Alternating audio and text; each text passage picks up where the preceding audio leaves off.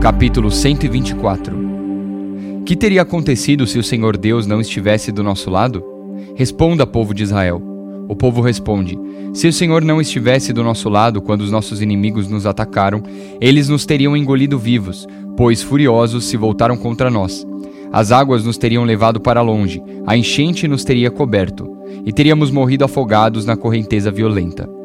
Demos graças ao Senhor que não deixou que os nossos inimigos nos destruíssem. Como passarinho, nós escapamos da armadilha do caçador. A armadilha quebrou e ficamos livres. O nosso socorro vem do Senhor Deus, que fez o céu e a terra. Jeremias, capítulo 11. O Senhor Deus me disse: Preste atenção nas palavras desta aliança.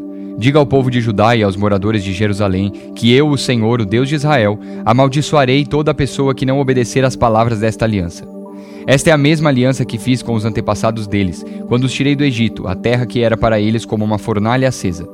Eu disse a eles o seguinte: Se me obedecerem e fizerem tudo o que eu mandar, vocês serão o meu povo e eu serei o Deus de vocês. Assim cumprirei a promessa que fiz aos seus antepassados, a promessa de lhes dar a terra boa e rica que agora é de vocês. Eu disse: É verdade, ó Senhor. Então Deus continuou: Vá até as cidades de Judá e pelas ruas de Jerusalém e anuncie ali esta minha mensagem. Diga aos israelitas que escutem as palavras da aliança e que as cumpram. Quando tirei os antepassados deles do Egito, eu os avisei solenemente que obedecessem às minhas palavras e tenho continuado a avisar o povo até hoje. Mas eles não ouviram nem obedeceram. Pelo contrário, cada um continuou a ser teimoso e mau como sempre. Eu havia mandado que fossem fiéis à aliança, mas eles não quiseram obedecer. Por isso eu os castiguei com todos os castigos que estão escritos na aliança. O Senhor Deus ainda me disse o seguinte: o povo de Judá e os moradores de Jerusalém estão se revoltando contra mim.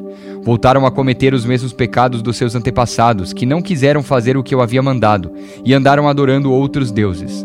O povo de Israel e o povo de Judá quebraram a aliança que eu fiz com seus antepassados. Por isso eu, o Senhor, aviso que vou fazer cair uma desgraça sobre eles, e eles não escaparão. E quando gritarem pedindo socorro, eu não escutarei. Aí o povo de Judá e os moradores de Jerusalém vão pedir socorro aos deuses a quem vivem oferecendo sacrifícios. Mas, quando a desgraça chegar, esses deuses não poderão salvá-los. O povo de Judá tem tantos deuses quantas são as suas cidades, e para oferecerem os vergonhosos sacrifícios ao deus Baal, os moradores de Jerusalém levantaram tantos altares quantas são as ruas da cidade. Jeremias, não ore a mim por este povo, nem me peça nada em favor dele. Quando eles estiverem em dificuldades e me pedirem socorro, eu não ouvirei. O Senhor disse também: O povo que eu amo está praticando o mal. Que direito eles têm de vir ao meu templo? Será que estão pensando que podem afastar a desgraça, fazendo promessas e oferecendo sacrifícios de animais? E será que então vão ficar contentes? Uma vez eu os chamei de oliveira verde, carregada de belas azeitonas. Mas agora, com um estrondo de trovão, vou pôr fogo nas suas folhas e quebrar os seus ramos. Eu, o Senhor Todo-Poderoso, plantei Israel e Judá, mas agora eu os estou ameaçando com um desastre. Eles mesmos fizeram cair sobre si esse desastre, porque fizeram o mal e me provocaram oferecendo sacrifícios a Baal. O Senhor Deus me contou as maldades que os meus inimigos estavam planejando contra mim. Eu era como um cordeiro manso que é levado para ser morto. Não sabia que era contra mim que eles estavam planejando maldades. Eles diziam o seguinte: Vamos derrubar a árvore enquanto ainda está forte. Vamos matar Jeremias para que nunca mais ninguém lembre dele. Então eu orei assim: Ó Senhor Todo-Poderoso, tu és um juiz justo. Tu examinas os nossos pensamentos e os nossos sentimentos. Deixa que eu veja a tua vingança contra eles, pois coloquei a minha causa nas tuas mãos. Os homens de Anatote queriam me ver morto. Disseram que se continuasse a pregar em nome de Deus, eles me matariam. Então o Senhor Todo-Poderoso disse a respeito deles: Eu os castigarei. Os seus moços serão mortos na guerra, e os seus filhos e filhas morrerão de fome. Não sobrará nenhum deles quando chegar a desgraça que eu vou mandar cair sobre o povo de Anatote. Jeremias, capítulo 12. Ó Senhor Deus, se eu discutisse esse meu caso contigo, tu provarias que estás com a razão. Mas eu preciso te fazer algumas perguntas sobre a tua justiça. Por que os maus ficam ricos? Por que os desonestos conseguem sucesso? Tu os plantas e as suas raízes se firmam. Eles crescem e produzem fruto. Vivem sempre falando bem de ti, mas na verdade não se importam contigo. Mas tu, ó Senhor, me conheces. Tu vês o que estou fazendo e sabes como te amo. Ó Senhor, arrasta essa gente como ovelhas para o matadouro, separa-os para o dia da matança. Por quanto tempo a nossa terra ficará seca? Até quando o capim murchará em todos os pastos? Os animais e as aves estão morrendo por causa da maldade dos moradores da terra, que dizem: Deus não vê o que estamos fazendo. Deus respondeu: Jeremias, se você se cansa apostando corrida com os homens, como é que vai correr mais do que os cavalos?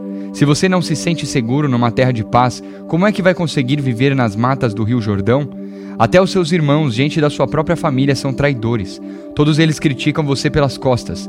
Não confie neles, ainda que venham com conversa de amigo. O Senhor disse: Abandonei o meu povo e rejeitei a nação que escolhi. Entreguei o povo que eu amo na mão dos seus inimigos. O meu povo escolhido virou contra mim como um leão na floresta. Eles gritaram contra mim, e por isso eu os detesto. O meu povo escolhido é como um pássaro atacado de todos os lados por gaviões. Venham, animais selvagens, venham tomar parte na festa. Muitos governadores estrangeiros destruíram a minha plantação de uvas, pisaram os meus campos e fizeram da minha linda terra um deserto. Arrasaram a terra e ela está abandonada diante de mim. A terra toda virou um deserto, mas ninguém se importa. Em todos os morros do deserto apareceram homens para assaltar os outros. Eu mandei a guerra para destruir o país inteiro. Ninguém pode viver em paz. O meu povo plantou trigo e colheu espinhos. Trabalhou muito, porém não ganhou nada. Por causa do fogo da minha ira, as suas colheitas fracassaram.